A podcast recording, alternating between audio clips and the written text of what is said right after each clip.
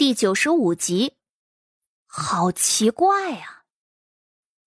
那花魁竟然突然回转，绕到了袁斌的身后，那红绸直接裹着他的脖子，也不知是哪儿来的力气，竟然将人直接推在了窗户边上。红绸拽着袁斌的身子，又挂着他的脖子，瞬间把他的脸挤得通红。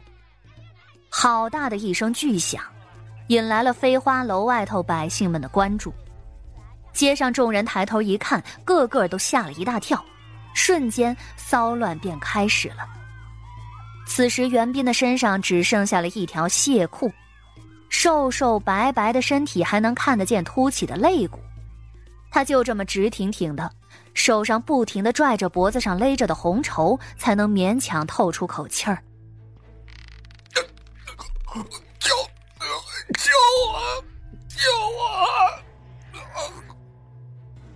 他的声音慌张，只觉得自己真的要死了。从这二楼摔下去，虽然不至于摔死，可若是再不救他，这红绸也能将他勒死呀！而且他身后还有一个疯女人。那花魁似乎也很惊讶，自己竟然这么容易就得手了。他将那红绸的两端绑在了屋里的床柱上，然后也爬上那矮窗，手中拿着一把匕首。那花魁似乎都有些癫狂了。袁公子，我才来飞花楼守了几日，你竟然就来了，果然不负你风流的名声啊！袁斌瞬间鸡皮疙瘩都起来了。你，你是谁啊？我，我不认识啊！你当然不认识我。但你认识我姐姐？我姐姐是你爹的妾。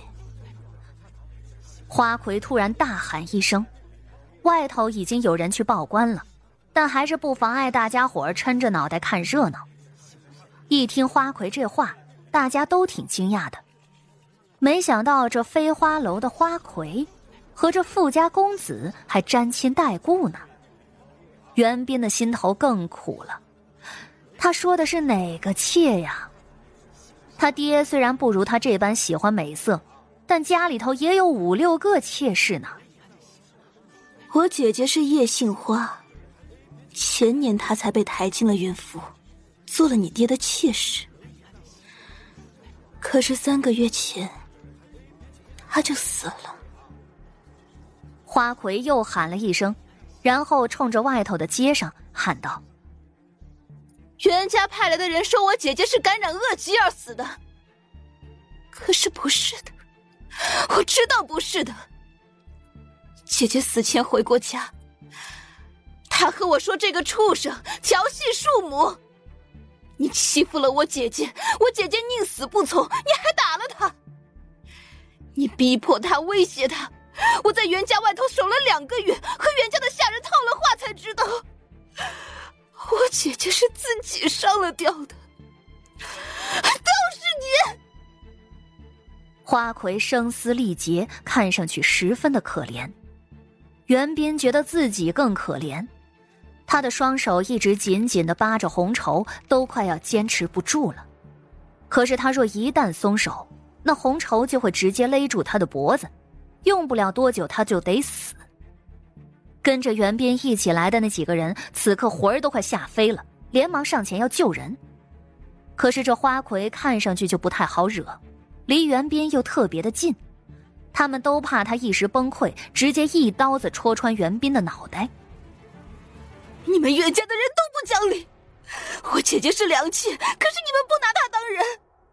我找了袁大爷，他却说我胡闹，说我是为了银子。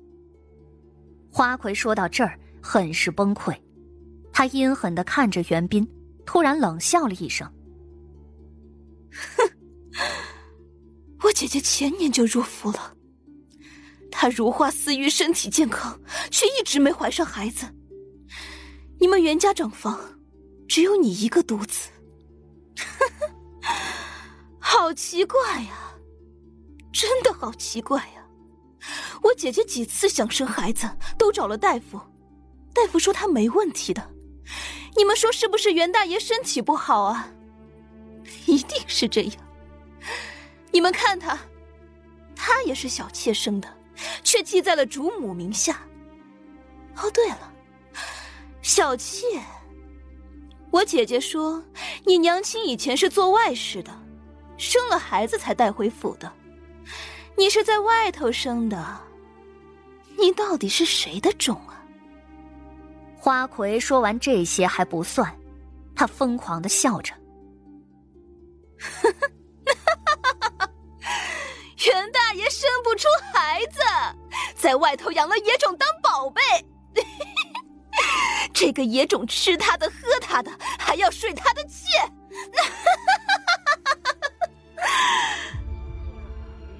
袁斌只觉得浑身冰凉，胡说八道！这女人就是在胡说八道。花魁的手在袁斌脸上摸了一把，然后看了看底下的情况，官兵已经到了。他眼中带着泪。我姐姐死后，没人护着我了，我哥还想高价嫁了我，我还不如自己卖自己呢。你看。